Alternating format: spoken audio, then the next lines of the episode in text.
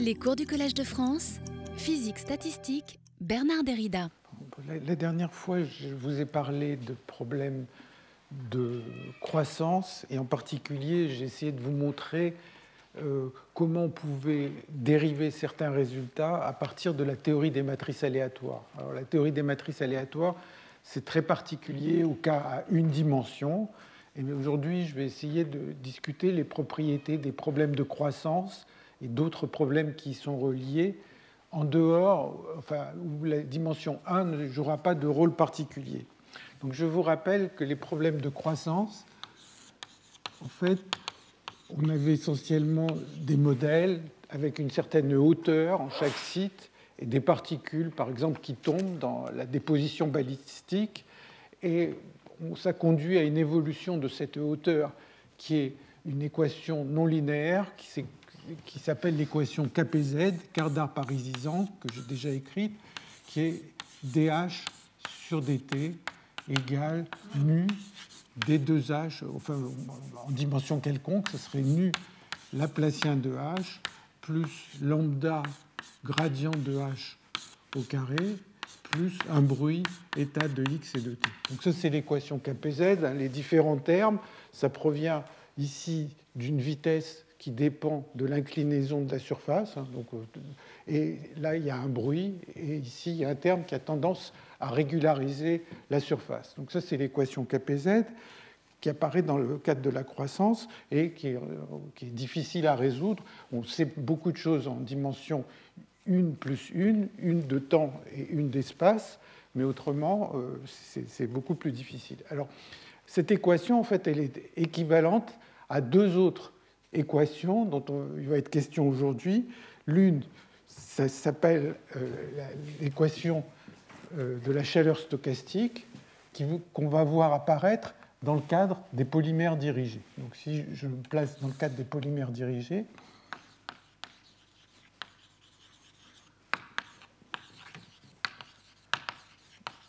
il y a une équation qu'on va écrire qui est z au point x euh, à l'instant, alors ça va être une dérivée temporelle égale l'équation de la chaleur, c'est z de x et de t, c'est l'équation de la chaleur plus un bruit, et ça c'est euh, ce qu'on appelle l'équation de la chaleur stochastique.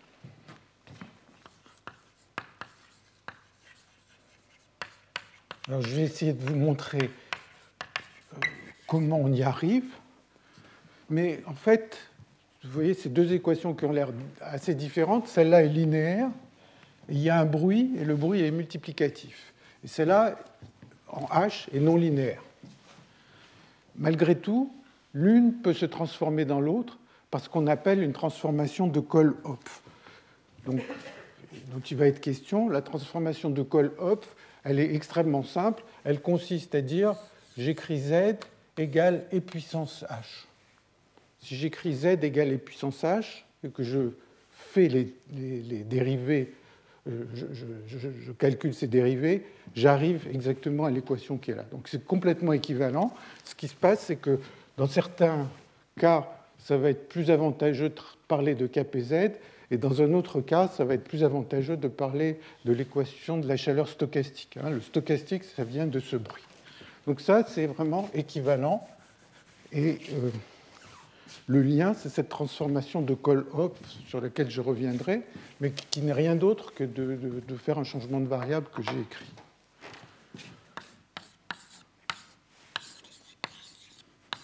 en fait, les polymères dirigés, c'est ça date euh, des années 50, hein, du début des années 50. Euh, les polymères dirigés, c'est vraiment un problème de système désordonné. Là, c'est un problème de croissance. Et donc, dans le titre de ce cours, euh, il est question aussi d'exclusion. Et donc, en fait, il y a une autre équation qui va apparaître, en particulier dans le cas de l'exclusion,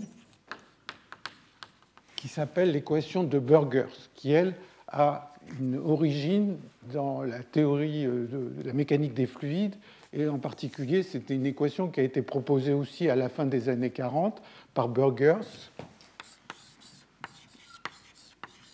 Et euh, en particulier pour essayer de comprendre les phénomènes de turbulence. Alors l'équation de Burgers, je vais l'écrire, je vais l'écrire à une dimension. Hein, donc ici, si on était à une dimension, ce serait la dérivée seconde et la dérivée première au carré.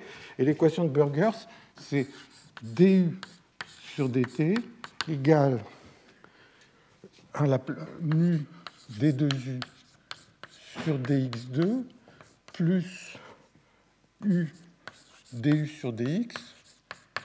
Je vais mettre plus euh, de lambda, si vous voulez, euh, plus la dérivée d'un bruit. La dérivée par rapport à l'espace d'un bruit. Donc ça, c'est l'équation de Burgers. Et aujourd'hui, je vais essayer de vous montrer comment ces équations apparaissent et aussi ce qu'on arrive à faire avec. Et donc ça, ça, va apparaître dans le cadre de l'exclusion. Et euh, ce qu'on appelle nu ici, c'est la viscosité. Et disons, le lien que c'est avec KPZ, il est vraiment très simple.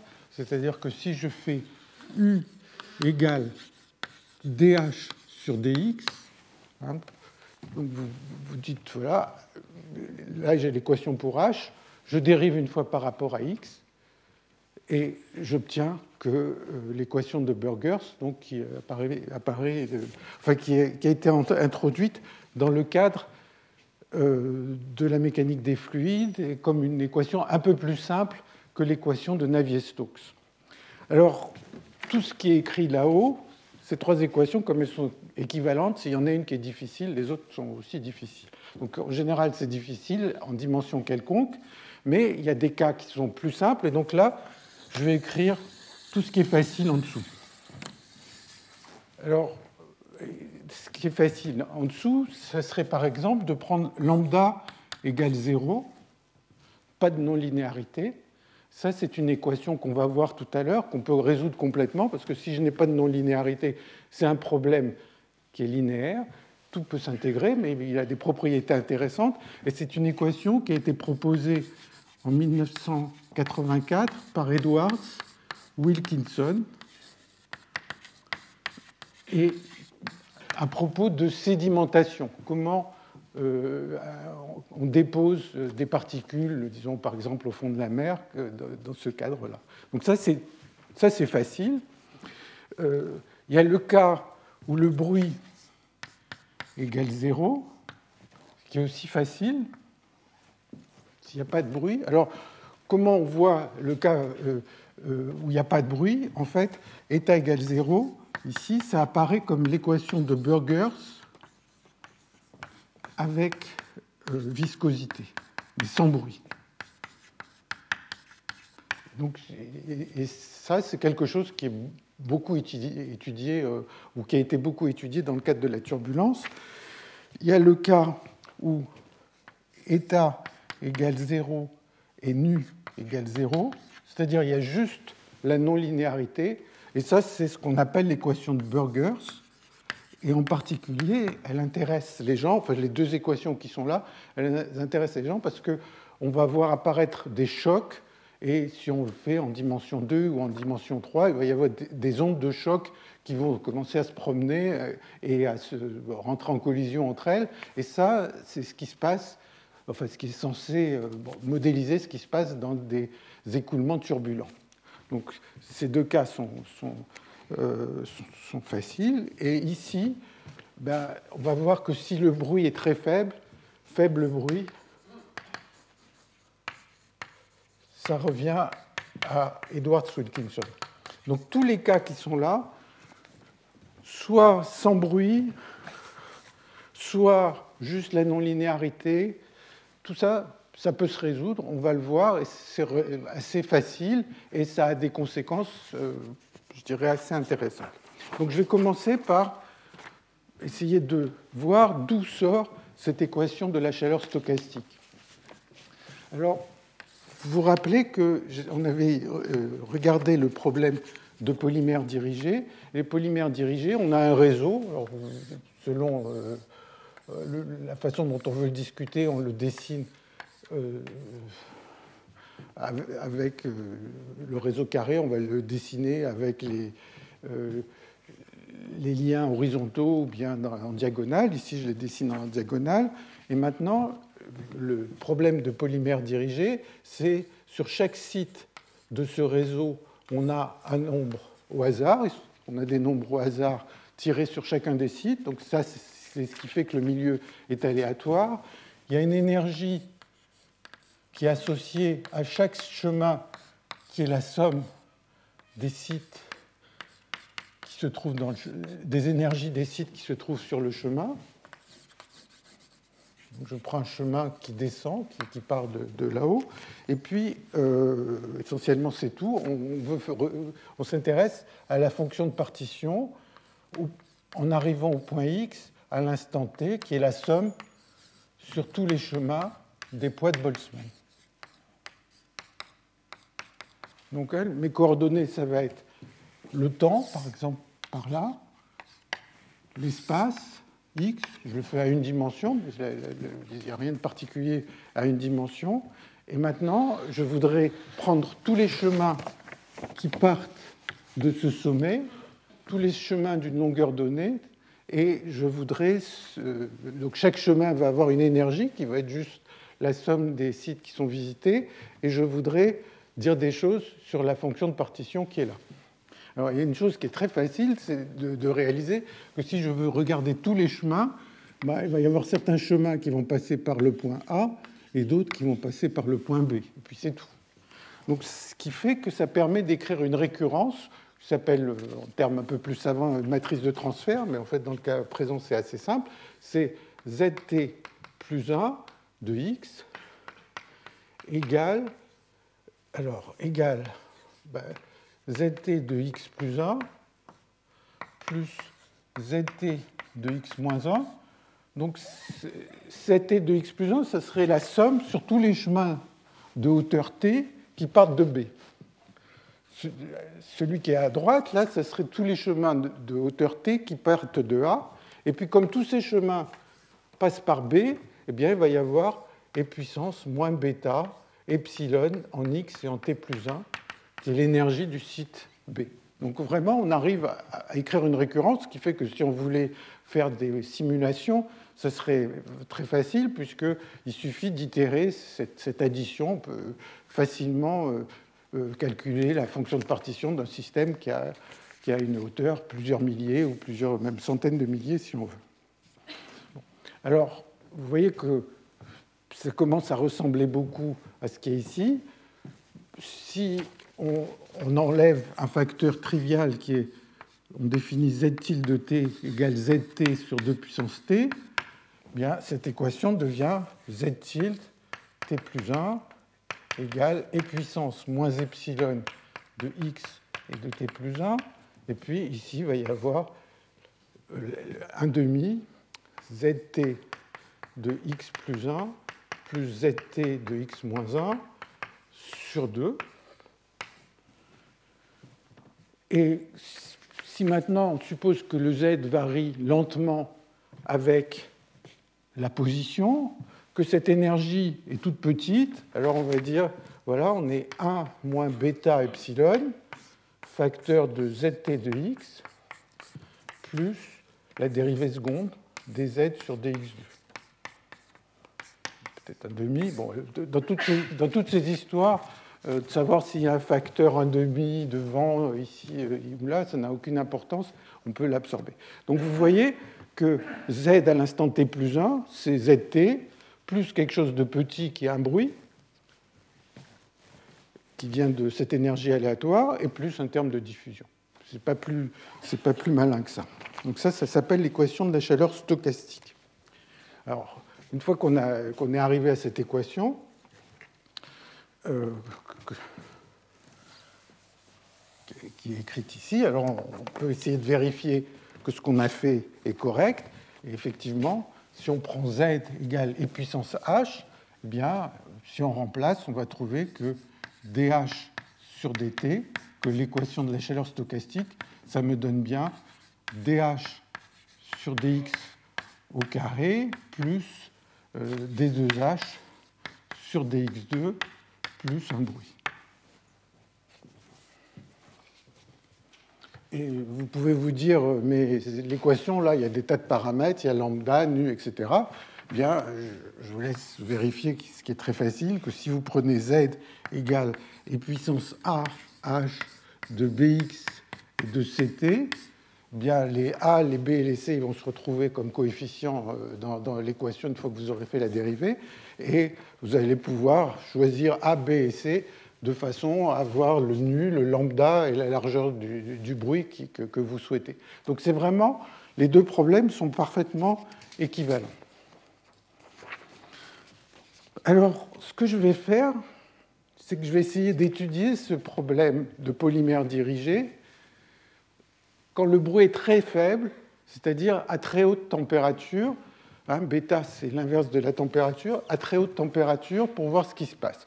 Et on va tomber sur l'équation dont je parlais, l'équation d'Edwards-Wilkinson, et on va voir qu'il y a pas mal de choses intéressantes à dire dessus. Donc imaginons que je travaille à très haute température.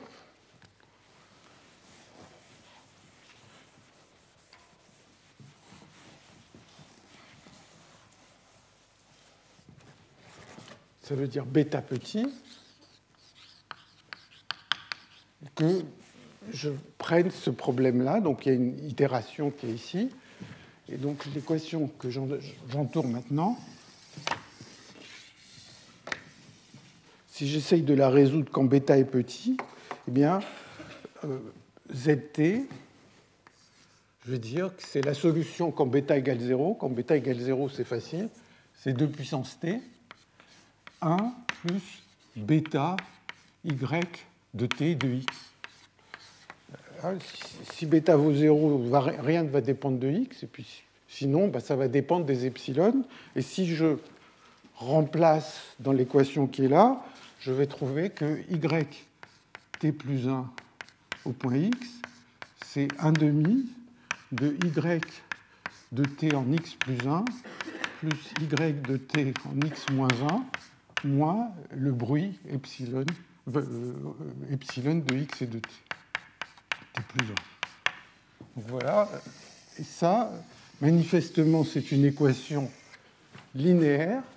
Et si je suppose que le, bruit est petit et que je regarde sur de grandes échelles, euh, sur de grandes échelles de temps, eh bien, je vais remplacer ça par une équation continue qui va être dy sur dt égale Laplacien de y plus un bruit. Moins le bruit ou plus le bruit, ça va être, ça va être pareil. Donc ça, c'est ce qu'on appelle l'équation d'Edwards-Wilkinson. Et euh, quand on veut penser en termes de hauteur, hein, euh, tout à l'heure j'ai écrit la, relation de, de qui est que z c'est égal à e puissance h. Donc si on veut penser en termes de hauteur, eh bien, on va prendre pour la hauteur le log de z. Donc on va trouver une hauteur qui va être t log 2. Bon, l'interface est en train de monter. Et puis, il va y avoir ce plus, plus ce y bêta fois y de t et de x. Donc y de t et de x, ça va être la hauteur à l'instant t et au point x. Et bien sûr, cette hauteur, elle est aléatoire, puisque euh, ça va dépendre de toutes ces énergies qui sont sur ce réseau, et donc ça va dépendre de ce bruit. Alors, euh, cette équation, comme elle est linéaire, hein, disons la réaction, euh, quand on est un théoricien, dès que c'est linéaire, la vie est facile. Et donc, comme l'équation est linéaire, on sait la résoudre.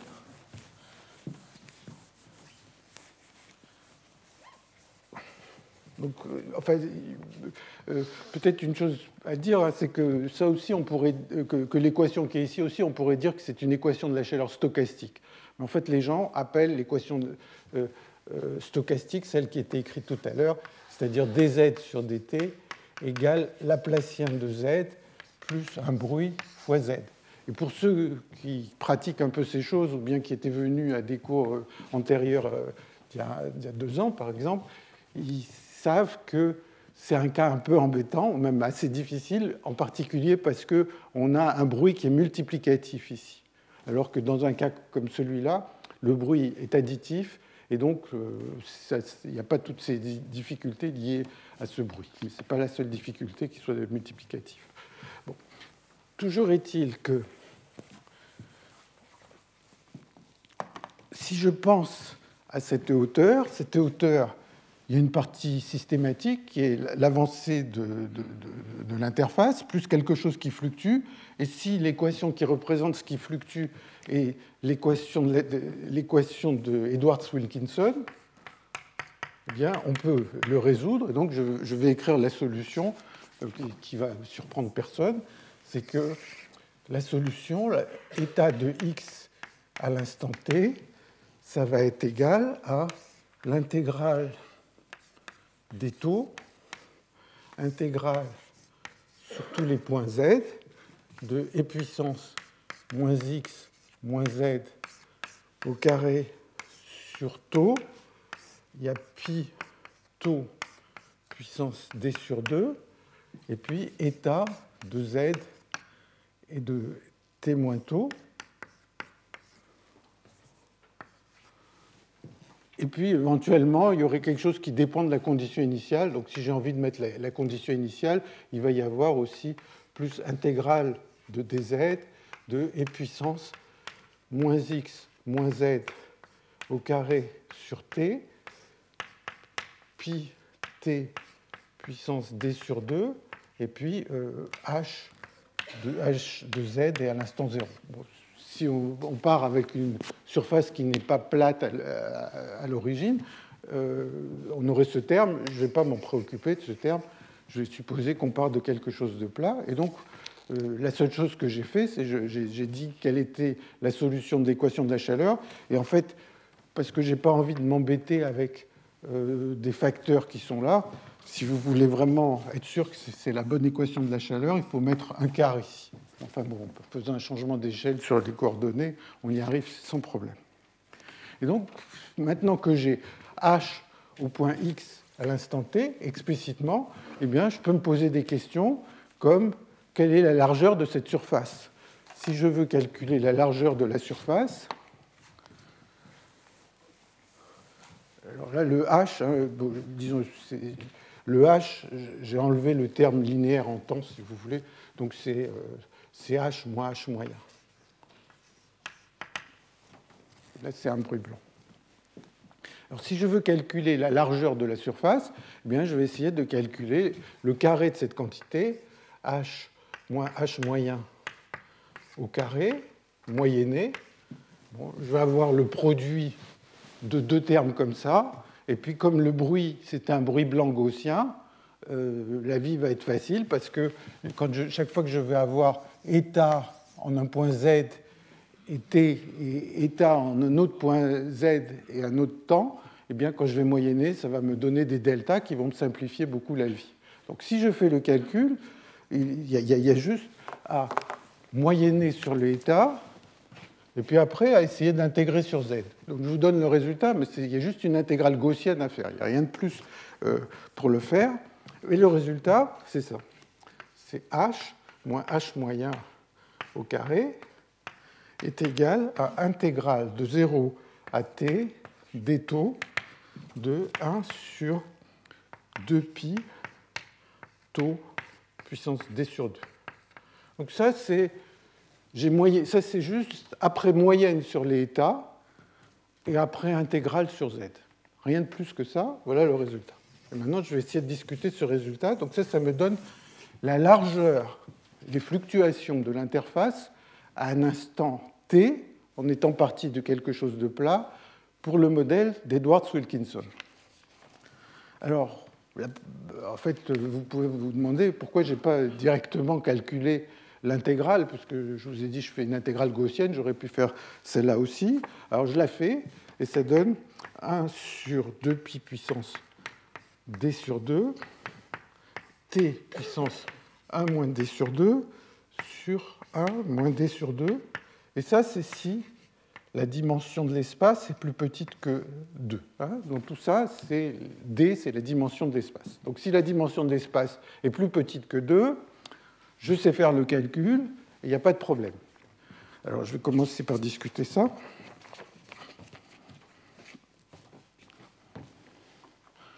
Donc,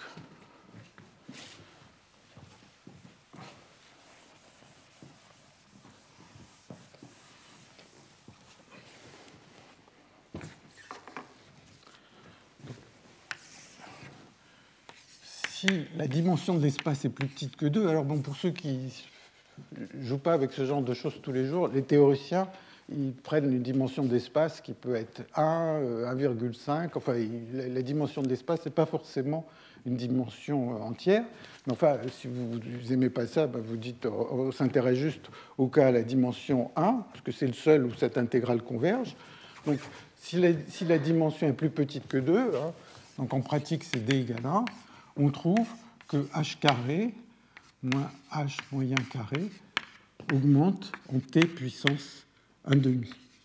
C'est-à-dire, par rapport au problème de croissance qu'on avait, vu, on trouve bêta égale un quart, alors que tout ce qu'on a raconté, en particulier dans la première séance, et aussi la, semaine dernière, ça, nous dit qu'en fait, les, pour un problème de croissance euh, comme la déposition balistique ou, tous les modèles qu'on a discutés jusqu'à présent, en fait, on s'attend à bêta égale un tiers. Donc en fait, ça ne donne pas le bon résultat. Bon, ça c'est une première chose, mais ça, permet de, calculer ce qu'on veut. Bon, et puis, si, si, on prend la formule que je viens d'écrire pour d plus grand que 2, alors bah, le calcul se fait, on arrive ici et on trouve l'infini. Ce que je veux vous dire, parce que ça va être infini, parce que ça diverge à, taux égal 0. Donc, pour t plus grand que 2, le calcul qui est fait là-bas donne que h carré est infini. C'est même infini à tout temps. Mais en fait, ça, c'est pas vrai, en fait, ce qu'il faut, la raison pour laquelle, hein, parce que, parce que l'intégrale qui est là-bas, la toute petite intégrale qui est là-bas, elle diverge à taux égal 0, mais elle converge maintenant à taux euh, pour les temps longs, pour taux tend vers l'infini, pour t tend vers l'infini. Pour les taux grands, ça converge, ça a une limite mais pour les taux petits, ça diverge. Et en fait, ce qu'il faut avoir en tête, c'est que cette divergence à taux égal 0, il ne faut pas la prendre en compte. si on fait ce calcul précis tel que je l'ai fait, bien sûr, c'est ce que donne le calcul. Mais ça, c'est une divergence à temps très court. Et à temps très court, eh est-ce que vraiment un modèle microscopique va être bien représenté par l'équation de la chaleur qui est là? Euh, quand le temps est très court ben, La réponse, c'est non. Et donc, en fait, ce qu'il faudrait faire, c'est prendre une espèce de petit cut-off sur les temps, empêcher les, temps de devenir trop, trop courts, ou bien, ce qu'on peut faire qui est encore plus, plus simple et plus satisfaisant, c'est vraiment de repartir du problème discrétisé qu'on avait ici, c'est-à-dire d'avoir un réseau qui va un peu régulariser les choses à courte distance et à, temps court. Hein, l'équation de la chaleur, manifestement, si on est sur des distances de l'ordre d'une distance atomique, ou si on est sur des temps extrêmement courts, il y a toutes les chances que la loi gaussienne ne s'applique pas. La loi gaussienne, c'est une loi euh, quand on ajoute beaucoup de variables, quand on attend assez longtemps, etc. Donc, tout ça pour dire que le calcul dit que c'est infini, mais la réalité fait que ça converge. Alors si on veut le voir précisément, eh bien, on repart sur le réseau. Donc, euh, si on prend l'équation qui est là, je l'ai écrite dans mes notes avec h, donc ht plus 1, ht plus 1 de x égale 1 demi de ht de x plus 1 plus ht de x moins 1 plus un bruit.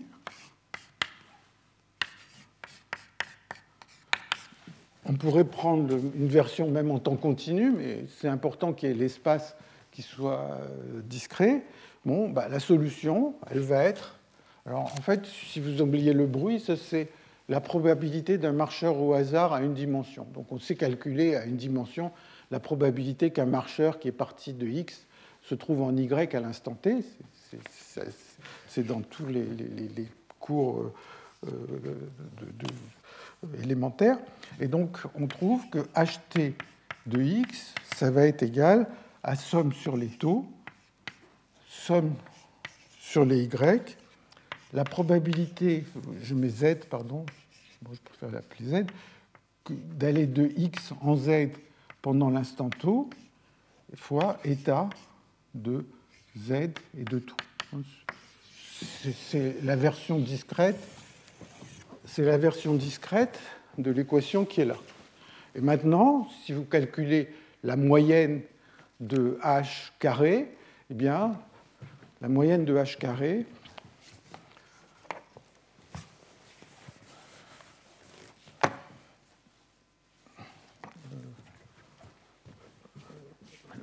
je vais, ici plutôt.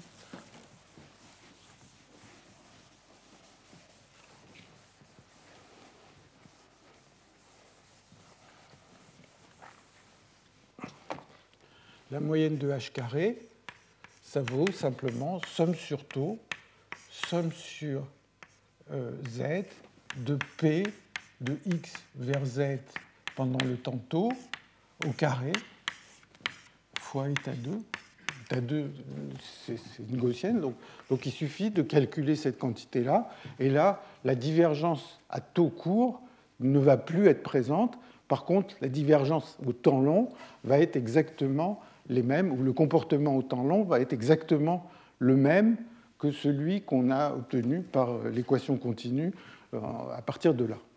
Donc, d'une certaine manière, c'est toute cette idée que dès qu'on travaille avec euh, des équations continues, il faut être un peu prudent, de temps en temps mettre des cut-offs pour éviter certaines divergences, ou bien éventuellement revenir à la version euh, discrète pour éviter ces, effets qui, sont, qui en fait euh, sont vraiment spurieux parce qu'ils sont simplement dus à avoir utilisé un noyau euh, comme celui de l'équation de la chaleur dans un, régime où on ne peut pas l'appliquer. Alors tout ça pour dire que si vous calculez la, largeur en fonction de la dimension, eh bien, vous arrivez à la conclusion que si la dimension est plus petite que 2, eh h carré augmente comme t puissance 1 moins d sur 2, donc, donc l'interface devient de plus en plus épais. Et puis si la dimension est plus grande que 2 de l'espace, eh vous allez trouver que h carré tend vers une constante. Au bout d'un temps, ne dépend plus du temps, il y a une épaisseur qui, ne dépend pas du temps. Et, dans ce cas-là, on dit que l'interface est plat.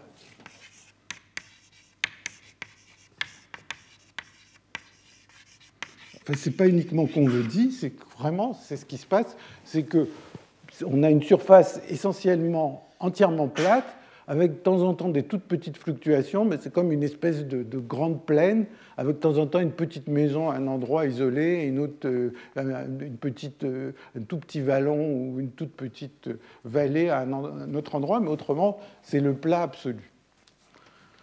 Donc ça, c'est ce qui se passe quand la dimension est, est plus grande que 2, en particulier en dimension 3, et quand la dimension est égale à 2, alors l'intégrale qui est encore écrite ici, pour t grand, elle se comporte en log t. Pour t petit, elle diverge. La divergence à taux petit, je l'oublie à cause de ce que j'ai dit. Et donc, on a h carré qui va augmenter logarithmiquement avec le temps. Alors, je voudrais faire un commentaire à propos de l'interface plat, parce que pour les gens qui font de la, physique statistique ou bien euh, qui s'intéressent à la croissance des solides, eh bien, ça rappelle une propriété qui est celle de qu'on appelle la transition rugueuse pour les systèmes à l'équilibre. Donc j'en dis juste un mot. La transition rugueuse,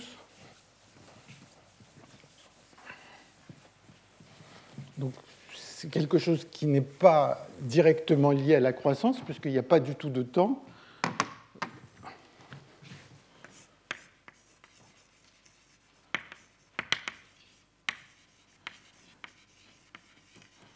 Donc, La transition rugueuse, c'est à voir avec essayer de comprendre à quoi ressemble la surface d'un solide. Vous avez un solide, vous supposez que vous attendez très longtemps, donc ce solide se met à l'équilibre.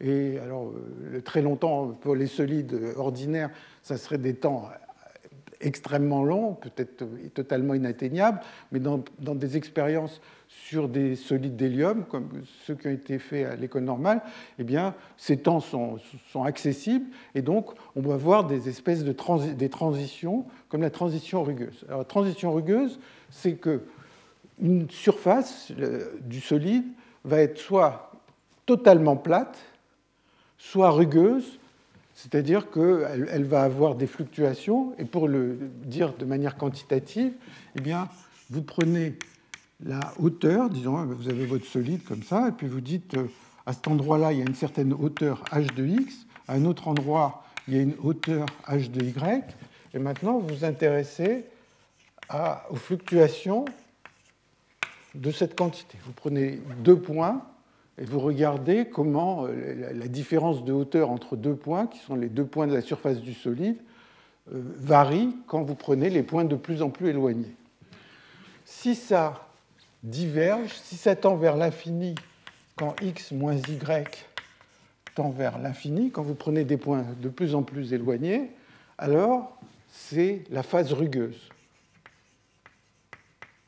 s'appelle la phase rugueuse, c'est-à-dire qu'essentiellement, euh,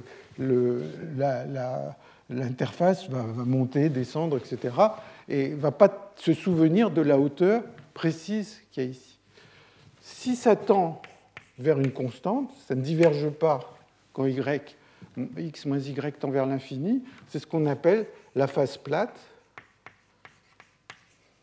Et donc, quand on est dans la phase plate, vous avez votre solide avec vos atomes. Alors ici, je les dessine de manière carrée. Et dans la phase plate, la, surface est totalement plate. Bon, c'est ce qui se voit dans certains cristaux de, quartz. on voit des, des, faces totalement plates. Éventuellement, à l'échelle microscopique, de temps en temps, il y a un ou deux atomes qui dépassent euh, dans un sens ou dans l'autre, mais il n'y a pas de grandes fluctuations qui font que la différence de hauteur peut devenir grande. Donc ça, c'est la transition rugueuse. Et ce qui se passe, euh, ça a été beaucoup étudié, et quand on, quand on s'intéresse au cas le plus intéressant, qui est celui euh, des solides à trois dimensions, donc dans la surface bidimensionnelle, il y a ce qu'on appelle une température de transition rugueuse. Et donc, si la température est plus petite que cette température rugueuse, l'interface est plat.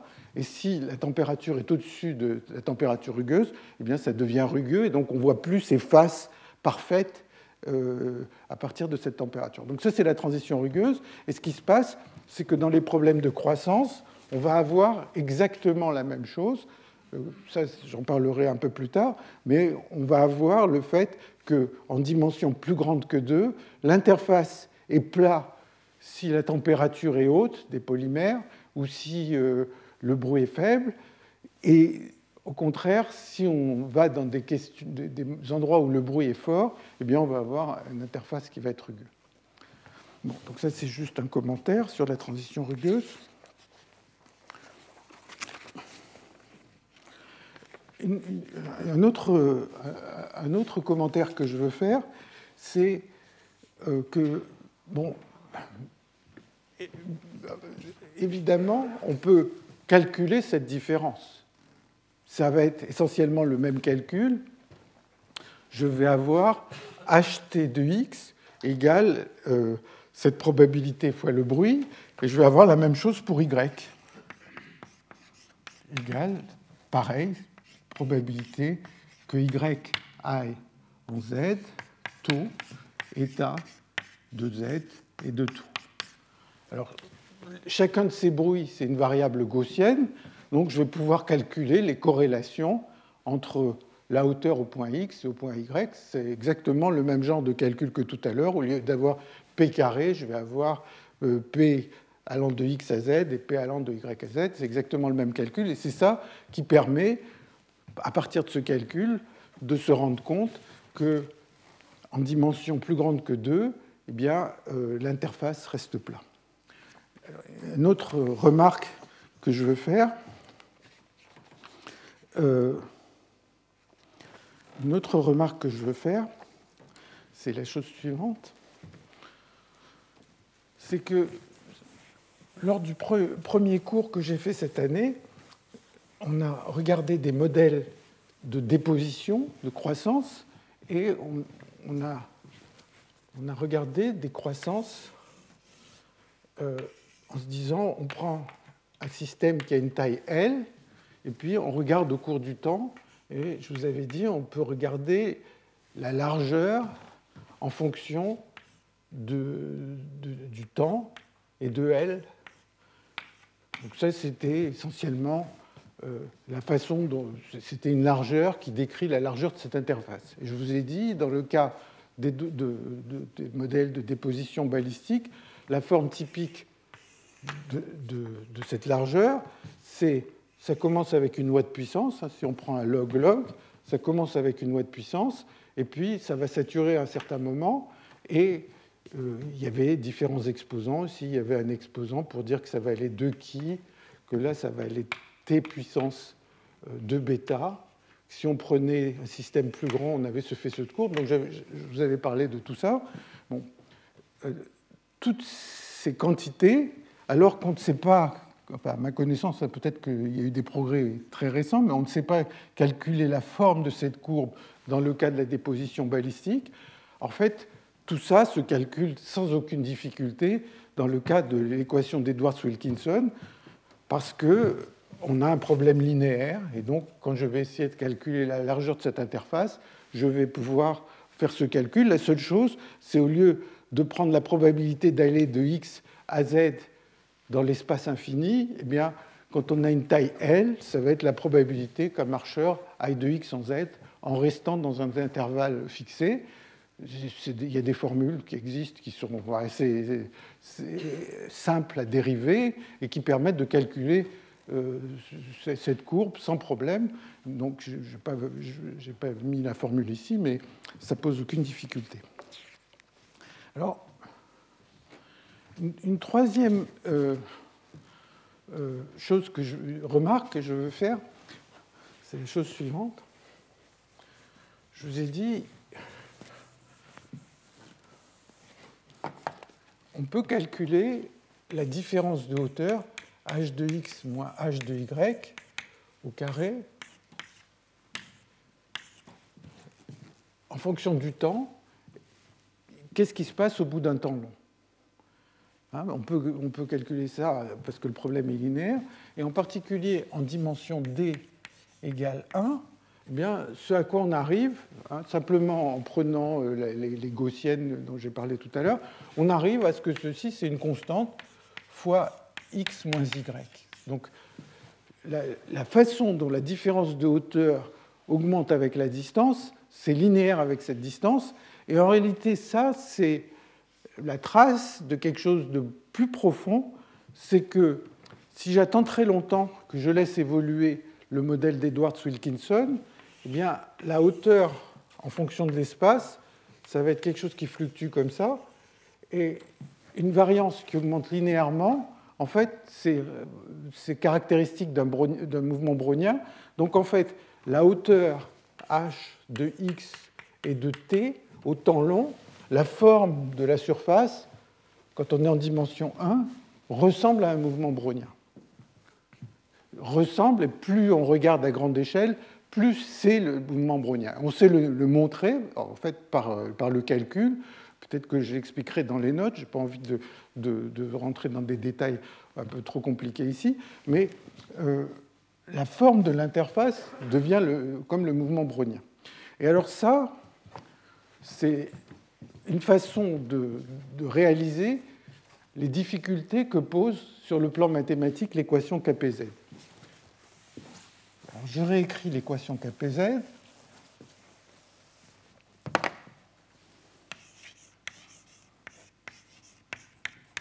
J'écris à une dimension.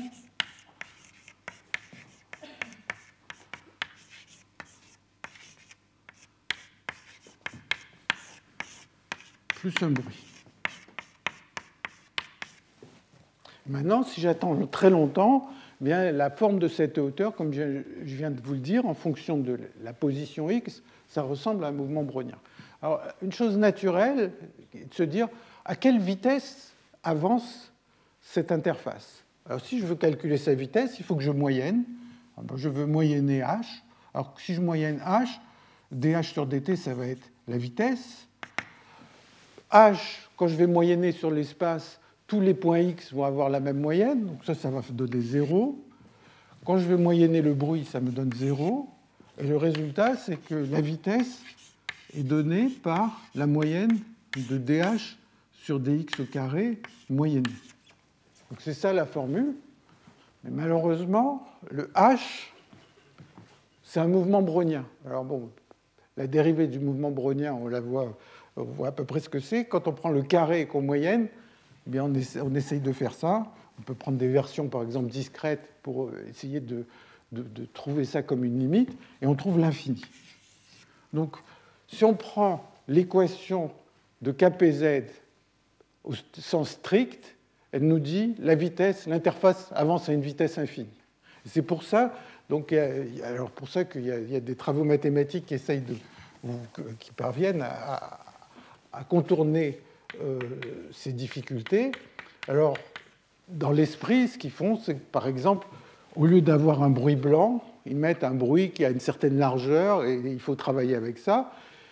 Euh, mais il y a une façon apparemment systématique, moi je, ne suis pas l'expert, mais Herrère a écrit un article là-dessus que j'ai regardé, et j'ai regardé le début, et le début il met plus l'infini ici, parce qu'il dit que pour donner un sens à ce genre d'équation, il faut lui rajouter ou lui soustraire quelque chose d'infiniment grand, pour que ça ait un sens. Et donc, il y a toute une mathématique qui consiste à régulariser ces équations. Donc, si on régularise ici, le bruit ne va pas être vraiment un bruit blanc, le infini, il sera grand, mais il ne sera pas infini, et il y a une façon de soustraire ce qu'il faut pour que ça donne un sens au calcul qu'on fait. Mais d'une certaine manière, euh, cet infini, bon, si on veut faire des calculs, il est un peu embêtant, mais physiquement, il se comprend assez bien si vous, par exemple, pour ceux qui avaient les notes de mon premier cours, si, vous regardez cette interface en train de croître, eh bien, vous voyez quelque chose comme ça. Beaucoup plus tard, vous voyez quelque chose comme ça. Ça avance. Mais en fait, il y a des fluctuations qui m'intéressent, mais la taille de ces fluctuations est beaucoup plus petite que la, vitesse d'avancée.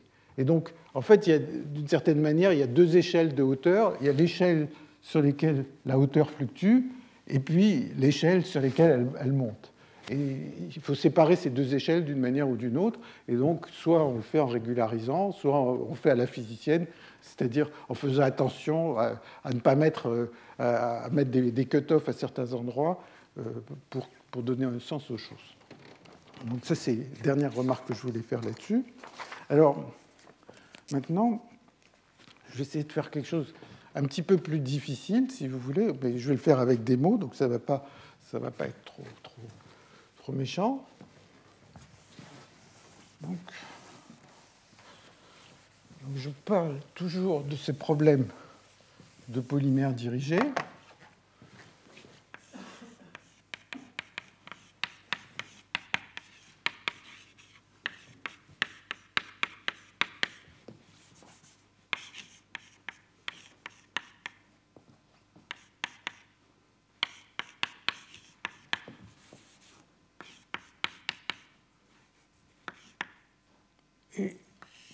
Donc, ce que j'ai essayé de faire, enfin, ce, ce que j'ai fait à l'instant, c'est de dire si bêta est très petit,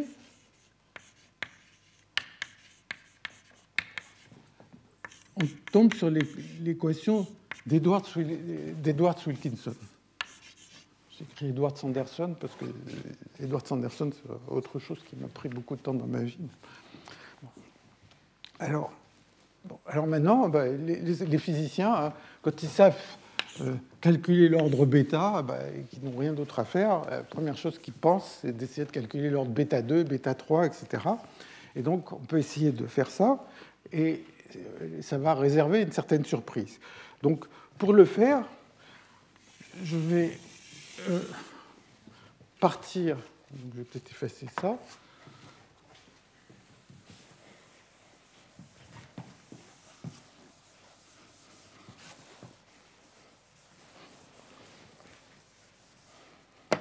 Donc pour le faire, je vais repartir de la définition de la fonction de partition, ça va être somme sur tous les chemins de e puissance moins bêta l'énergie du chemin.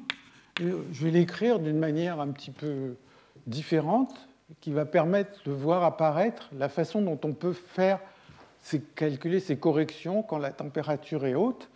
Et donc, je vais commencer par dire bon, ben, l'énergie du chemin, je vais l'écrire sous cette forme somme sur tous les chemins possibles de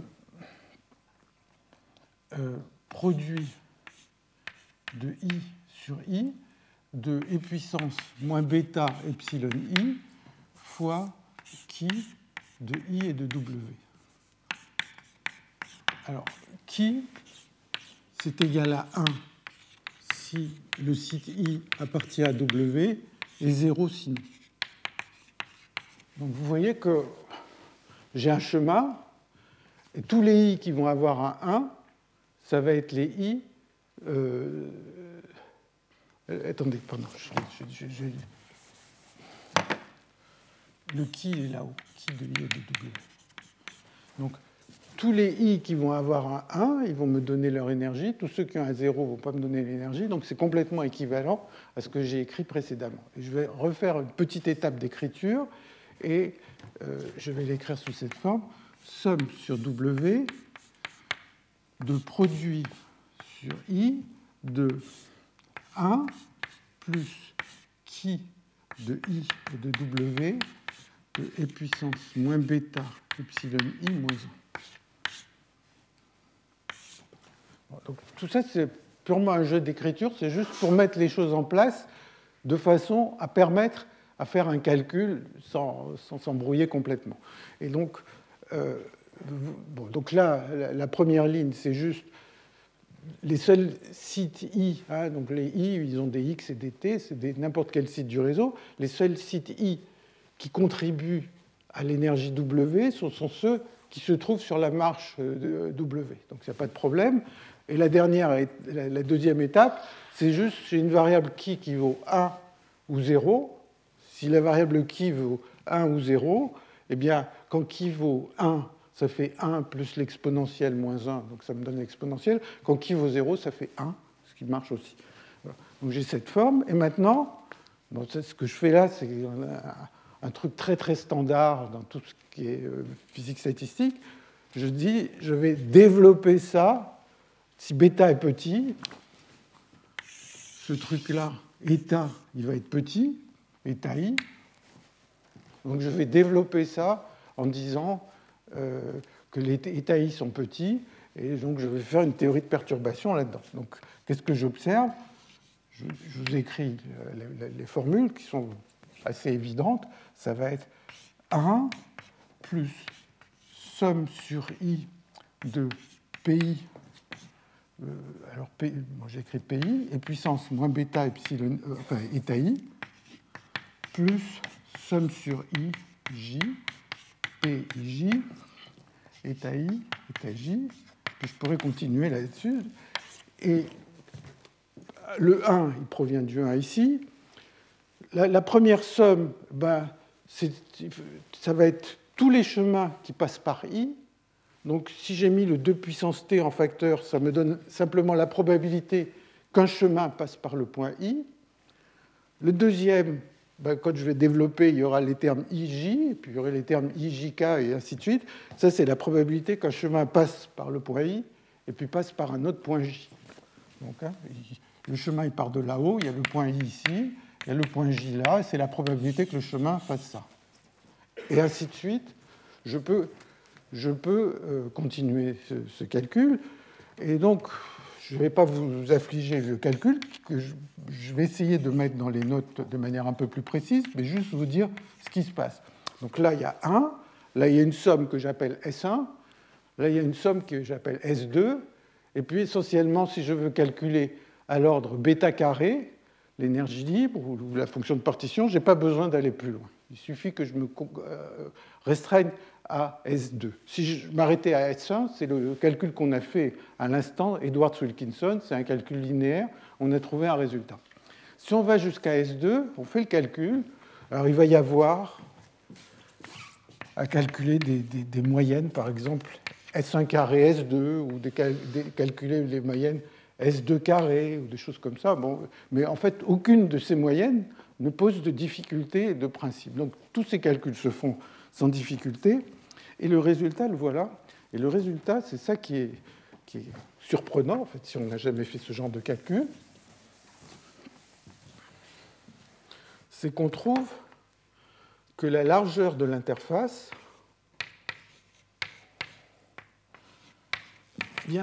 c'est donné par bêta T1,5. Hein. Je travaille par exemple en dimension 1. Ça, c'est ce que nous donnait Edward Wilkinson. Ou bien il y avait 1 euh, moins d sur 2. Bon, si on est en dimension quelconque, mais c'est 1,5. Et puis, quand on calcule la correction, on trouve t. Puis après, il faudrait se fatiguer un peu plus, mais la chose étonnante, c'est on fait un développement pour, pour la bêta petit, hein, donc le bruit très faible ou la, haute température, et on trouve un résultat Edward Wilkinson, mais la correction, bon, tant que t n'est pas trop grand, tant qu'on travaille à un temps fixé, ben, la correction elle est petite, mais si je veux croire à cette correction pour un temps suffisamment long, eh bien, elle va, elle va se mettre à exploser par rapport au terme de départ. C'est-à-dire, je fais une perturbation, mais le premier terme de la perturbation, il, devient beaucoup plus grand quand le temps est long que le, terme précédent. Et ainsi de suite. Et si je, je, calculais les termes suivants, ils deviendraient de plus en plus grands, etc. Et donc, la question, c'est comment on fait et ce qu'il faudrait faire, c'est d'essayer de tout calculer si on y arrive. Et en fait, euh, essentiellement, les, travaux les plus récents de, de, euh, en particulier des travaux de Corvin et de Spohn, ils, ils arrivent à faire ces choses-là. Et en fait, qu'est-ce qui est en train de se passer? C'est qu'il se passe un crossover, ce qu'on appelle un crossover, entre Edward Wilkinson, et KPZ. C'est-à-dire que si le temps est suffisamment court ou bêta est suffisamment petit pour un temps donné, on observe Edward Wilkinson, mais si euh, on veut aller vraiment dans la limite des temps longs, on va observer le comportement KPZ avec des exposants un tiers au lieu d'exposants un quart. Bon. Alors il y a toute une technique de renormalisation qui en fait a permis de, comprendre ces choses-là, mais il y, a, un certain nombre de résultats récents qui datent de 2010 qui font vraiment ce travail et que je ne vais pas exploser euh, plus en détail ici, faute de, temps, peut-être aussi de, je ne suis pas aussi familier que, que, je pourrais l'être sur ces questions. Euh, juste pour vous donner une vague idée, qui n'est pas la réalité, mais une vague idée de ce qui peut se passer, Imaginez que cette somme, c'est le début d'un développement. Donc on pourrait imaginer que cette somme, c'est le début du développement, bêta racine de t. Alors sans doute pas ça, c'est bêta t puissance 1 demi à la puissance 1 tiers. Donc prenez cette fonction qui est là, vous la développez pour bêta petit, ça va ressembler à quelque chose de ce genre, mais si vous prenez le temps long, vous allez avoir t puissance. Euh, attendez, oui, c'est ça, c'est un demi. Ici, euh, je voudrais deux tiers, pardon. Je pense que dans mes notes, j'ai mis un tiers, mais c'est deux tiers que je. Bon, ça ne change pas grand-chose. Donc vous pouvez très bien imaginer que la somme de tous les termes que, je pourrais calculer de cette manière va conspirer à fabriquer le bon exposant. Bon, donc ça, c'est tout ce que je voulais dire à propos de euh, de cette équation bruitée de, de la chaleur bruitée. Et maintenant, je vais passer à l'équation de Burgers et au TACEP. Donc, je vais passer à la partie gauche du tableau, si vous voulez.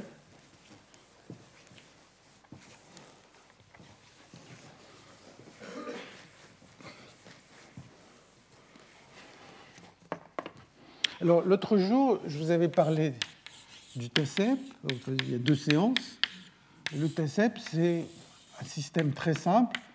vous avez un réseau régulier, vous avez des particules qui vivent sur ce réseau. C'est un modèle d'exclusion dans le sens où aucun site ne peut être occupé par plus d'une particule.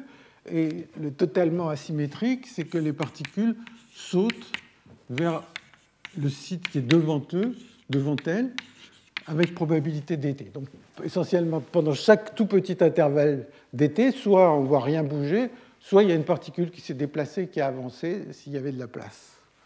Alors, l'autre jour, on avait vu que, par exemple, si on prend le système sur un, un cercle, on peut calculer exactement le courant de particules, la vitesse des particules, et on était arrivé à une équation qui était que J, donc ça c'est le flux de particules, ça veut dire simplement que si je me tiens à un endroit donné, je regarde pendant le temps t, je compte combien de particules sont passées par cet endroit, et euh, je divise par le temps.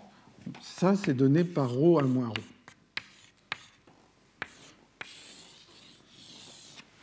Alors, donc ça, c'est si on a une densité constante, par exemple sur un cercle ou même sur, sur une ligne infinie. Alors, si on, euh, si on, commence avec une densité qui n'est pas constante, donc imaginez qu'à l'instant initial, je prenne une densité qui varie avec l'espace, mais sur des grandes échelles. Donc j'ai une densité autour du point X qui va à l'instant 0 qui va être de cette forme.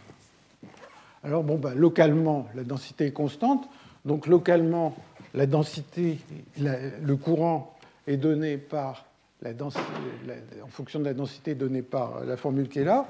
Et donc, l'équation d'évolution à laquelle on a envie d'arriver, c'est celle-là qui est moins dj sur dx, j de sur dx. Ça, c'est le courant en fonction de la densité. Hein. et puis, c'est une équation de conservation. Hein. C'est très facile, je crois que je l'ai déjà dû le faire ici. Si vous prenez un intervalle de taille dx, vous regardez comment le nombre de particules augmente dans cet intervalle, vous allez avoir ρ de x t plus dt moins ρ de x t. Donc ça, c'est la variation du nombre de particules dans l'intervalle pendant dt, et le nombre de particules euh, est juste le flux de ce qui est rentré moins le flux de ce qui est sorti, donc c'est j de x, euh, j de x moins j de x plus dx pendant le temps dt. Ça, c'est le nombre de particules, à gauche, le nombre de particules qui sont rentrées, à droite, celles qui sont sorties, et donc ça donne cette loi de conservation. Donc là, il n'y a aucune physique dans cette loi de conservation, à part de dire que les particules n'ont pas disparu. Alors, cette équation-là, donc si je l'écris explicitement, c'est dρ sur dt égale, égale moins 1 moins 2, 2 rho sur 2x. Et cette équation-là, c'est ce qu'on appelle l'équation de Burgers. Alors, en fait, euh, je écrit, elle est encore écrite là. Euh, il y a euh, une certaine ressemblance, mais l'équation de Burgers ça serait du sur dt égale euh, u du sur dx, u du sur dx. Donc ça, c'est aussi, on l'appelle l'équation de Burgers, mais vous pouvez vous rendre compte facilement qu'en faisant des petits changements de variables, par exemple, si j'ai l'équation de Burgers euh, qui est là, si je multiplie par un nombre devant, euh, il y a juste un changement d'échelle sur U qui va faire que, c'est exactement le même problème. Euh, et ici, le 1 qui est là, on peut l'éliminer comme on l'avait vu, euh, comme on l'avait vu en, se plaçant dans un repère qui bouge, ou bien simplement, vous pouvez dire que vous appelez U égale 1 moins d'euros, vous faites le changement de variable u égale 1 moins d'euros, et vous tombez sur l'équation de Burgers. Alors cette équation de Burgers, euh, pour l'instant il n'y a pas de viscosité, et donc c'est une équation qui a été introduite à la fin des années 40 par Burgers comme une équation simplifiée des équations de Navier-Stokes, comme je l'ai dit. Alors ce qui se passe, c'est que ces équations de Burgers, elles peuvent se résoudre complètement, et en particulier donc ces travaux de Kohl-Hopf. Mais en fait, c'est très facile à résoudre. Je vous donne une condition initiale quelconque, et c'est très facile de trouver la, solution à n'importe quel temps. Ça a l'air difficile dans la mesure où l'équation est non linéaire, mais la raison pour laquelle c'est facile, c'est qu'il y a une méthode qui s'appelle qui s'appelle la méthode des caractéristiques.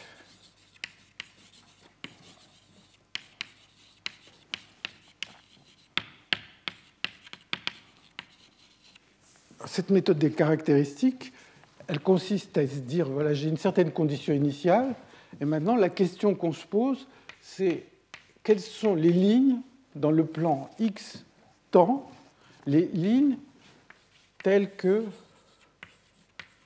ρ de x de t et de t est indépendant du temps. Donc je, veux trouver des, lignes dans le plan xt où ρ ne dépend pas du temps. Alors bon, ben, si je veux que ρ ne dépende pas du temps, bien ça veut dire que dρ sur dx, dx sur dt, plus dρ sur dt égale 0. Hein, puisque ρ ne dépend pas du temps. Et dρ sur dt, il est relié à dρ sur dx. Et donc, ça me dit que les lignes dx sur dt égale 1 moins 2 ρ 0, eh bien, ça, le, le ρ est constant le long de ces lignes. Donc, ça me donne une certaine information. Alors, pour, pour le dire avec des mots peut-être un tout petit peu plus simples, donc ça veut dire que euh, si j'ai ma condition initiale, donc j'ai ma condition initiale, le ρ à l'instant initial, et maintenant au cours du temps, je vais trouver des lignes qui vont, dans le cas présent, ça va être des lignes droites, hein, mais, et ça pourrait être des lignes plus compliquées si, si euh, si, si je n'avais pas A moins de ρ, j'avais une fonction de ρ plus compliquée. Il y a des lignes, et ce que je sais, c'est que quand je me promène le long de ces lignes, en fonction du temps, eh bien, en ce point-là, il est le même que ce qu'il avait à l'instant initial. Alors, alors ça, ça conduit, euh, ça, ça conduit à une propriété de ces équations qui sont qu'elles possèdent des ondes de choc.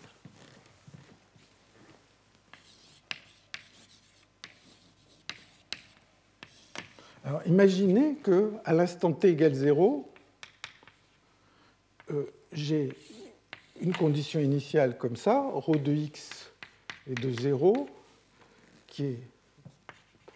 Il y a deux points. attendez, je vais prendre les mêmes notations que dans, mes. Dans mes euh, je vais le faire un, un peu plus à gauche là-bas.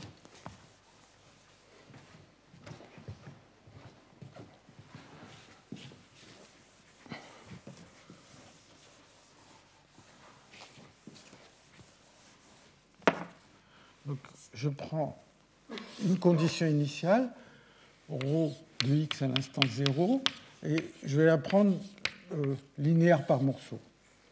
À gauche du point A, ça vaut une certaine, il y a une certaine densité de particules ρA, c'est le modèle ACEP, ACEP. À droite du point B, il y a une certaine densité constante, ρB, et puis entre les deux, il y a quelque chose qui raccorde, qui est linéaire. Alors, si vous euh, euh, si, vous réfléchissez à ce que je viens de dire, donc ça c'est la forme de la condition initiale. maintenant, je vais dessiner ce qui se passe dans le plan x de temps. Donc, j'ai le point A et le point B, et à gauche, ici, la densité est ρA, à droite, elle est ρB. Maintenant, je sais qu'il y a ces lignes qui sont ces caractéristiques où ρ est constant. Donc, il va y avoir une ligne qui part de B. Et en fait, tout ce qui est à droite de B, il y aura la densité, donc c'est une ligne en fonction du temps, tout ce qui est à droite de B aura la densité ρB. Il va y avoir une ligne qui part de A, et tout ce qui est à gauche de A a la densité ρA. Et en fait, si vous regardez la pente de ces lignes, eh bien, si ρA est plus petit que ρB, la ligne qui part de ρA, elle avance plus vite que la ligne qui part de ρB. Et donc, il y a un moment, ils se rencontrent, et là, c'est un choc. une onde de choc. À partir de ce moment-là, vous voyez que la densité d'un côté du choc va être ρA, de l'autre côté ρB. Bon, du point de vue purement mathématique, bah, la solution s'arrête à ce moment-là, puisqu'on ne peut plus prendre de dérivés, on ne sait plus quoi, ce qui va se passer, mais on aboutit à une onde de choc. Ça, c'est ce que donne l'équation de Burgers. Juste, je mentionne que si on part de la situation inverse, c'est-à-dire ρA plus grand que ρB, il y a ce qu'on appelle un éventail, c'est-à-dire au contraire, il n'y a pas de choc du tout, ça s'étale. Alors si vous pensez en termes de voiture, euh, si le TACEP c'est un petit modèle de, trafic routier, c'est sûr que s'il y a une forte densité de voitures à droite et une faible densité à gauche, il va y avoir, on va arriver, il va y avoir un embouteillage. L'onde de choc, c'est vraiment le moment où on est obligé de freiner pour arriver euh, à l'embouteillage. Dans le cas contraire, s'il y a une densité faible à l'avant et forte à l'arrière, bah, euh, il n'y a pas de choc du tout. Les voitures, au contraire, elles arrivent dans une région où elles peuvent aller de plus en plus vite. Donc, euh, c'est tout à fait conforme à l'intuition qu'on pourrait en avoir. Alors, l'équation de Burgers qui est là, elle a euh, essentiellement pas de sens euh, au-delà du moment où on trouve ces chocs. Alors, si on veut pouvoir donner un sens à ce qui se passe au-delà, euh, eh bien, les mathématiciens parlent de solutions anthropiques. Les physiciens, ils vont essayer vraiment d'expliquer comment on dérive cette équation. Ils vont tomber sur le fait que, en général, il y a une viscosité et un bruit. Donc, pour l'instant, on n'est pas au stade où il y a un bruit et on, rajoute ce terme de viscosité, et à ce moment-là, bah, au lieu d'avoir un choc en fonction de la densité euh, qui se produit, eh bien, ça va un peu arrondir ce choc, et la solution va exister au bout d'un temps quelconque. Alors bon, on peut se poser la question de, prouver l'existence, mais en fait, la question de prouver l'existence, dans ce cas précis, elle est très facile. Pourquoi? Bien parce que tout à l'heure, je vous ai dit qu'il y a cette transformation de Kohl-Hopf. Donc si vous prenez l'équation de Burgers avec la viscosité, eh bien, si vous partez de l'équation de la chaleur, d2z sur dx2, là je l'ai créé à une dimension, mais vous pouvez le faire à toute dimension. Eh bien, si vous faites la transformation de Kohl-Hopf et puissance h, vous tombez sur dh sur dt égale d2h sur dx2 plus dh sur dx au carré. Par rapport à ici, il y a un signe moins, mais le signe moins, si je mettais un moins ici, euh, je récupérerais un moins là, donc il n'est pas très grave. Et le 1, euh, par exemple, comme je disais tout à l'heure, on peut prendre la variable u égale 1 moins d'euros, quelque chose comme ça. Et donc, ça non plus, ça ne pose pas de problème. Donc, quelle est la stratégie? Vous me donnez une euh, condition initiale de l'équation de euh, euh, pardon, attendez, j'ai pas fini. Excusez-moi. Donc là, c'est l'équation pour h.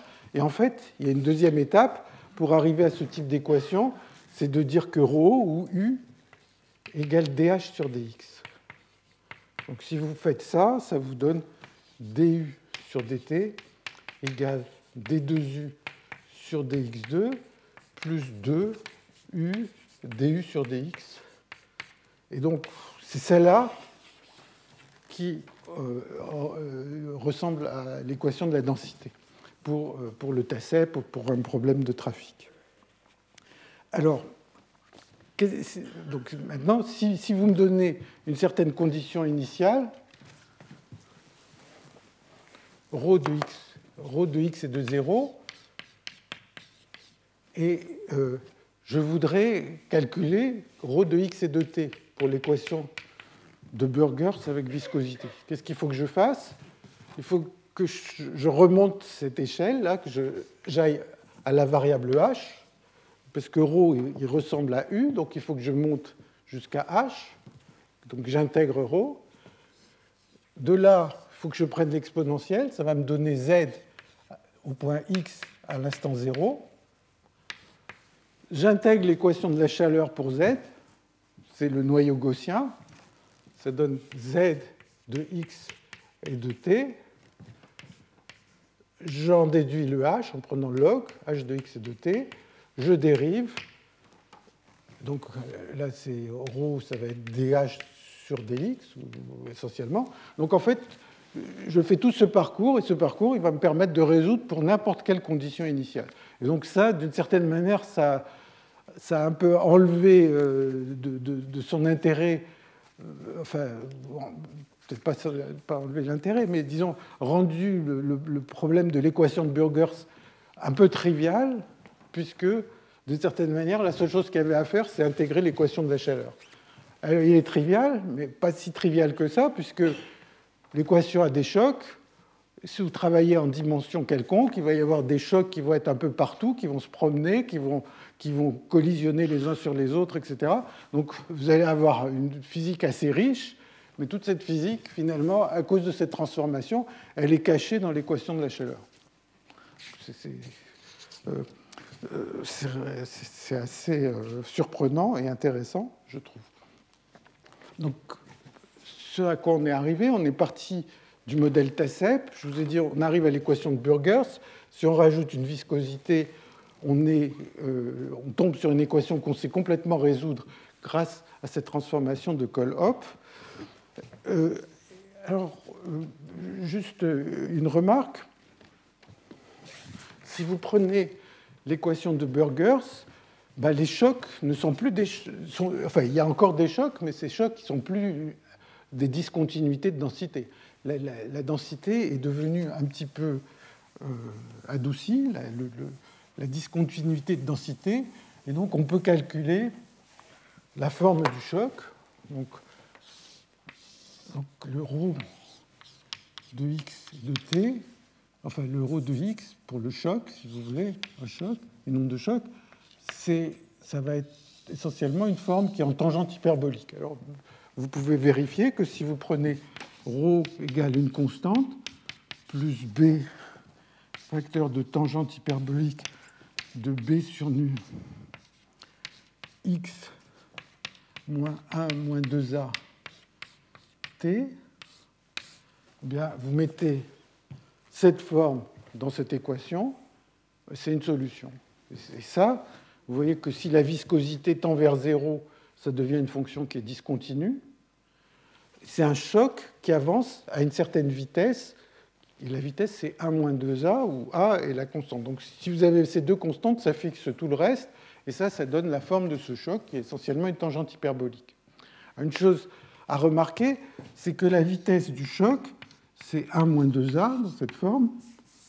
Et les paramètres a et b, il y a a qui se trouve là, plus b, et là c'est a moins b.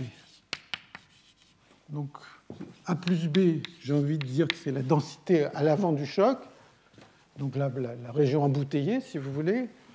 Rho moins, c'est la densité à l'arrière du choc, là où les voitures avancent plus facilement. Et donc la vitesse est égale à 1 moins ρ plus plus ρ moins. Donc ça, c'est la vitesse du choc pour cette équation. Euh, alors, cette vitesse, elle est facile à comprendre.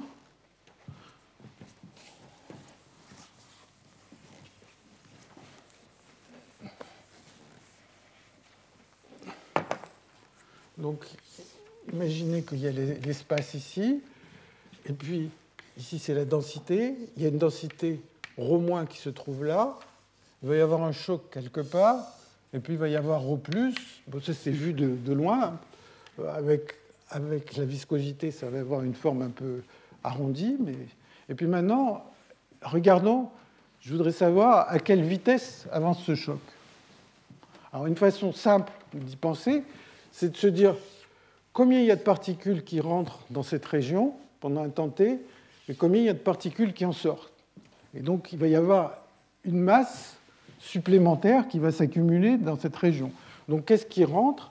Eh bien, c'est J de ρ- pendant un temps t, dt, pendant un temps dt, le nombre de particules qui rentrent à gauche, c'est donné par ça. Le nombre de particules à droite, c'est j de ρ plus fois dt, c'est ce qui sort. Et maintenant, la différence entre ce qui sort et ce qui rentre, eh bien, c'est de la masse en plus. Et la masse en plus, elle a consisté à déplacer l'onde de choc.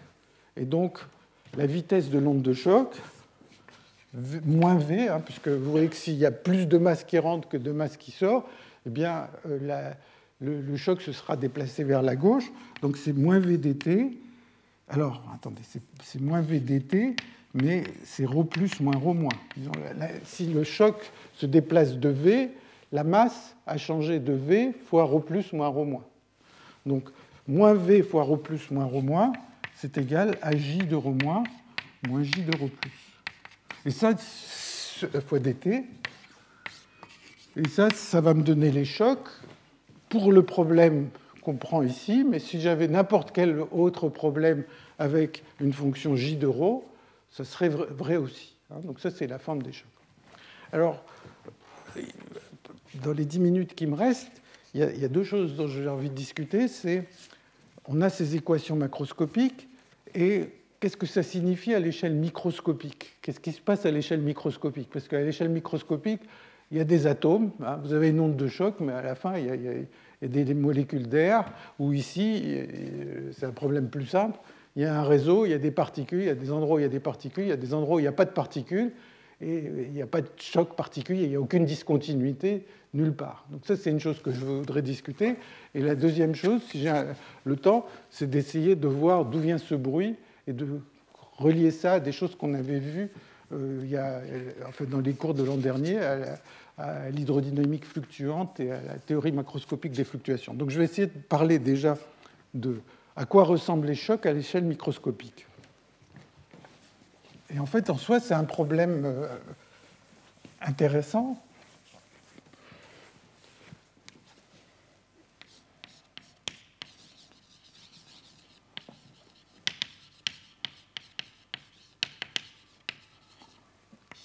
Donc, on a, on a ce réseau, et typiquement, une situation où il y aura un choc, c'est une situation où il y a une densité faible à gauche et forte à droite. C'est vraiment le cas d'un embouteillage. Euh, donc, là, il y a beaucoup de voitures qui avancent lentement, là, il y en a peu qui avancent relativement vite, et il y a une onde de choc. Mais la configuration précise du système est celle que j'ai dessinée. Et maintenant, quand je regarde ça, la question c'est où est-ce que je vais situer le choc? En particulier, je voudrais savoir sa forme. Par exemple, on, vient de, dire la forme ressemble à une tangente hyperbolique. Bon, Est-ce que je peux voir à l'échelle microscopique quelque chose qui ressemble à cette tangente hyperbolique et, la première difficulté, c'est de savoir où se situe le choc, à quel endroit il se trouve. Et en fait, la question n'est pas si simple que ça, parce que pour savoir où il se trouve, c'est une question de point de vue. Alors, pour vous en convaincre, je vais prendre deux, façons de définir le choc qui sont différentes, et, mais qui décrivent exactement la même chose. Alors, imaginez que je me promène le long de cette chaîne et que je vais introduire une certaine hauteur, qui est un peu reliée aux hauteurs qu'on a vues vu précédemment, mais de, définition un peu légèrement différente. Et cette hauteur, elle va juste compter le nombre de particules que j'ai à gauche d'une position. Donc cette hauteur, elle est constante. J'arrive à une particule, hop, ça avance de 1. Là, ça avance 1, 1. Et puis euh, après, ça avance. Ça va avancer comme ça. Donc en fait, si je refais ce dessin, il va y avoir une partie où ça avance lentement, la hauteur. Hein, donc h, hein, c'est le nombre de points à gauche d'une position x. Donc ce h, il, augmente lentement. Sa pente moyenne, c'est la densité. Puis à un moment, on se rapproche du choc et ça va, ça va augmenter de plus en plus vite, euh, très vite. Il y aura l'autre densité. Donc essentiellement, vu de loin, il y a une pente qui est ρ- ici, il y a une autre pente qui est ρ là. Maintenant, où se trouve le choc? Parce que tout fluctue. Alors, une façon que je peux euh, utiliser, une, façon de faire, c'est de se dire, prenons une pente ici, une pente P, qui est comprise entre ρ- et ρ+. Je prends une ligne, je la pousse, et le premier endroit où je touche, c'est là que se trouve le choc. Donc pour chaque configuration, j'ai une façon de définir où se trouve le choc. Quelqu'un d'autre arrive, dit que la valeur de P que j'ai choisie ne lui convient pas, il prend une valeur P' différente, il va avoir une autre pente intermédiaire, il va pousser, il va trouver un autre endroit où situer le centre du choc. Et les deux personnes vont commencer à pouvoir faire des statistiques et, vont euh, bien sûr trouver des choses euh, différentes qui ne se traduisent pas simplement l'une dans l'autre, mais il y a certaines quantités qui vont être, euh, enfin, qui vont être invariantes, qui vont permettre de, de comparer les propriétés statistiques de l'un et les propriétés statistiques de l'autre. Hein, vous voyez, la même chose, mais la question c'est d'abord de situer où ça se trouve. Alors, dans la littérature, il y a une façon qui a été proposée pour situer le choc qui s'appelle, qui consiste à introduire ce qu'on appelle des particules de seconde classe.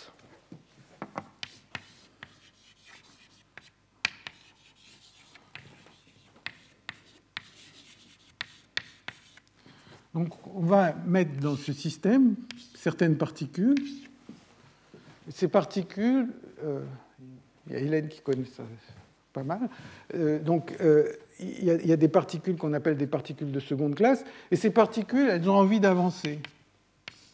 Mais c'est comme dans certaines sociétés qui sont très cloisonnées, en fait, il y a la race supérieure qui est, les particules blanches, là, qui, elles, avancent à leur rythme. S'il y a une particule de seconde classe, elle, passe dessus, elle s'en fiche, elle s'échange avec elle. Donc ces particules de première classe, eh bien, elles vont s'échanger, c'est-à-dire elles, vont sauter, et les particules de seconde classe vont être obligées de céder la place. Donc pour les particules de première classe, une particule de seconde classe, c'est exactement comme un trou.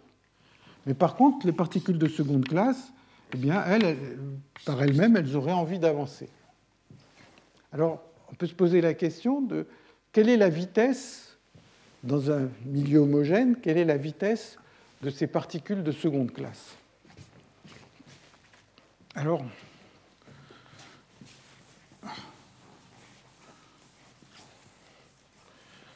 imaginez que j'ai une densité ρ1 de particules de première classe et euh, une, densité ρ2 de particules de deuxième classe. Alors je peux voir ça comme un problème où il y aurait juste les particules de première classe. Si je regarde juste les particules de première classe, eh bien, il va y avoir un J de ρ1 qui est donné par ρ1 1 moins ρ2. C'est le flux de particules de première classe, puisque les deuxièmes classes, ils ne les voient pas, ils les ignorent, les autres sont obligés de reculer. Maintenant, vu du point de vue des, sites libres, des trous, première classe et deuxième classe, ben, elles ont exactement la même dynamique. Quand elles s'échangent entre elles, si vous êtes tout à fait en bas de l'échelle, qu'il y ait un changement de la direction, vous n'en rendez pas compte. Donc, euh, s'il y a un, échange entre une particule de première classe et de deuxième classe, les trous ne euh, sont, pas du tout concernés, ce qui fait que si je regarde l'ensemble première classe plus deuxième classe, eh bien, ça évolue comme un gaz, euh, un cas où il y aurait un seul type de particule. C'est 1 moins ρ1 moins ρ2.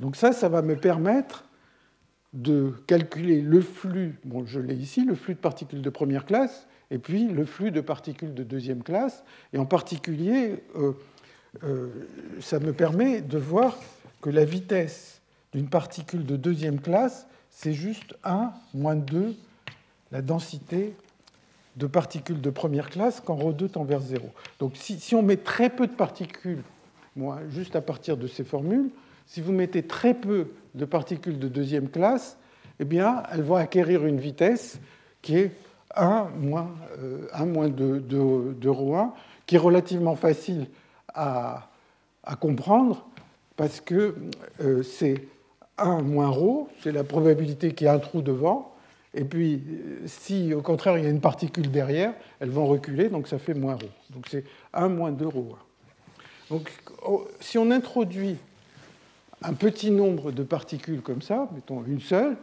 sa vitesse, ça va être A moins 2 rho, la densité de particules. Alors, qu'est-ce qui se passe?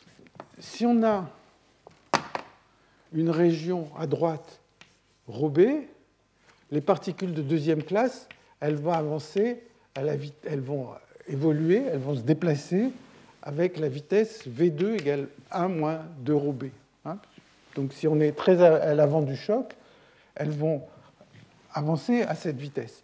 Si on est très à l'arrière du choc, elles vont avancer avec 1 moins 2 ρ. Et le choc, il avance avec 1 moins ρA moins ρB.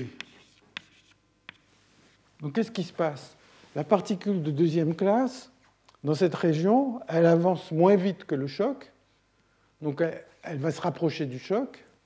dans la région qui est derrière, elle va avancer plus vite que le choc, donc elle va se rapprocher du choc. Donc une façon de, définir l'endroit où se trouve le choc, c'est d'introduire ces particules de deuxième classe et de regarder où elles se trouvent.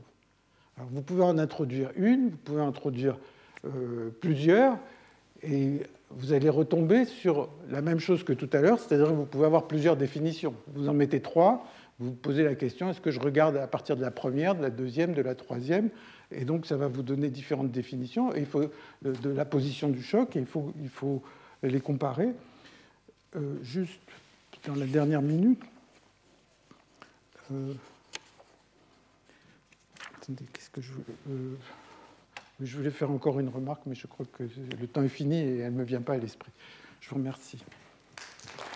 Retrouvez tous les contenus du Collège de France sur www.colège-2-france.fr.